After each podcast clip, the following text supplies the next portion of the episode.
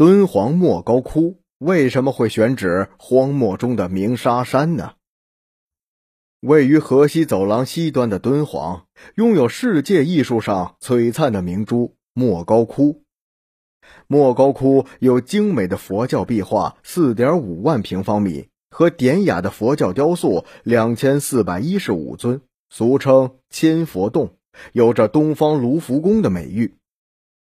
敦煌莫高窟并不是在一个时代集中修建的，它始建于十六国的前秦，后来经历十六国、北朝、隋、唐、五代、西夏、元等多个朝代的建设，形成了今天的规模。莫高窟南北长约一千六百多米，洞穴上下排列多达五层，如蜂房般鳞次栉比，非常壮观。莫高窟还有藏经洞，整理出了成千上万的古代文物。近代才出现的敦煌学，就是专门研究藏经洞典籍和敦煌艺术的。莫高窟开凿在敦煌市东南二十五公里处鸣沙山东麓的断崖上，一个艺术的明珠、文化的宝库，为什么不建在人流密集的地区或者是交通要道？而要建在偏僻荒凉的戈壁荒漠呢？最流行的说法是圣地异象说。前秦苻坚建元二年，也就是公元三百六十六年的一个黄昏，沙门乐尊者游历经过鸣沙山，发现了眼前出现了壮丽恢宏的景象，整个鸣沙山都被金光笼罩，仿佛有千万金佛在光线中现出身形。尊者赞叹不已，虔诚地跪下祈祷。尊者认为这是一块神圣的土地，于是他在此地主持开凿了第一个洞穴。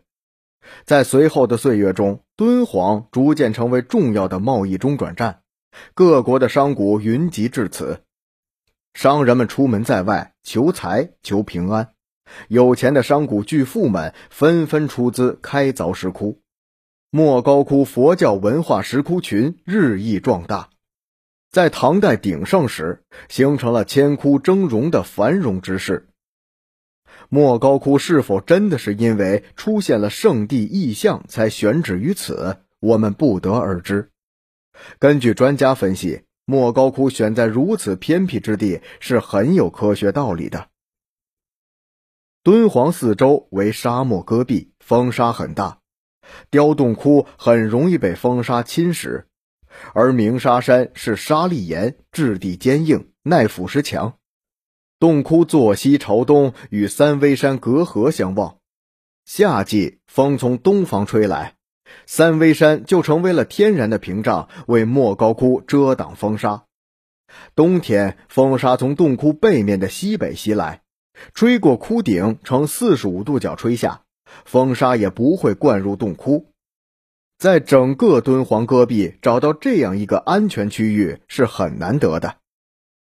在这样的地理环境下，莫高窟经历了千年的风霜洗礼，依然保存了大量壁画与雕塑，这是文化留存之幸，是劳动人民智慧的结晶。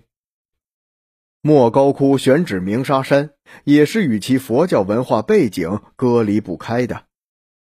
佛教讲求脱离尘世生活，追求与自然和谐相处的生活状态。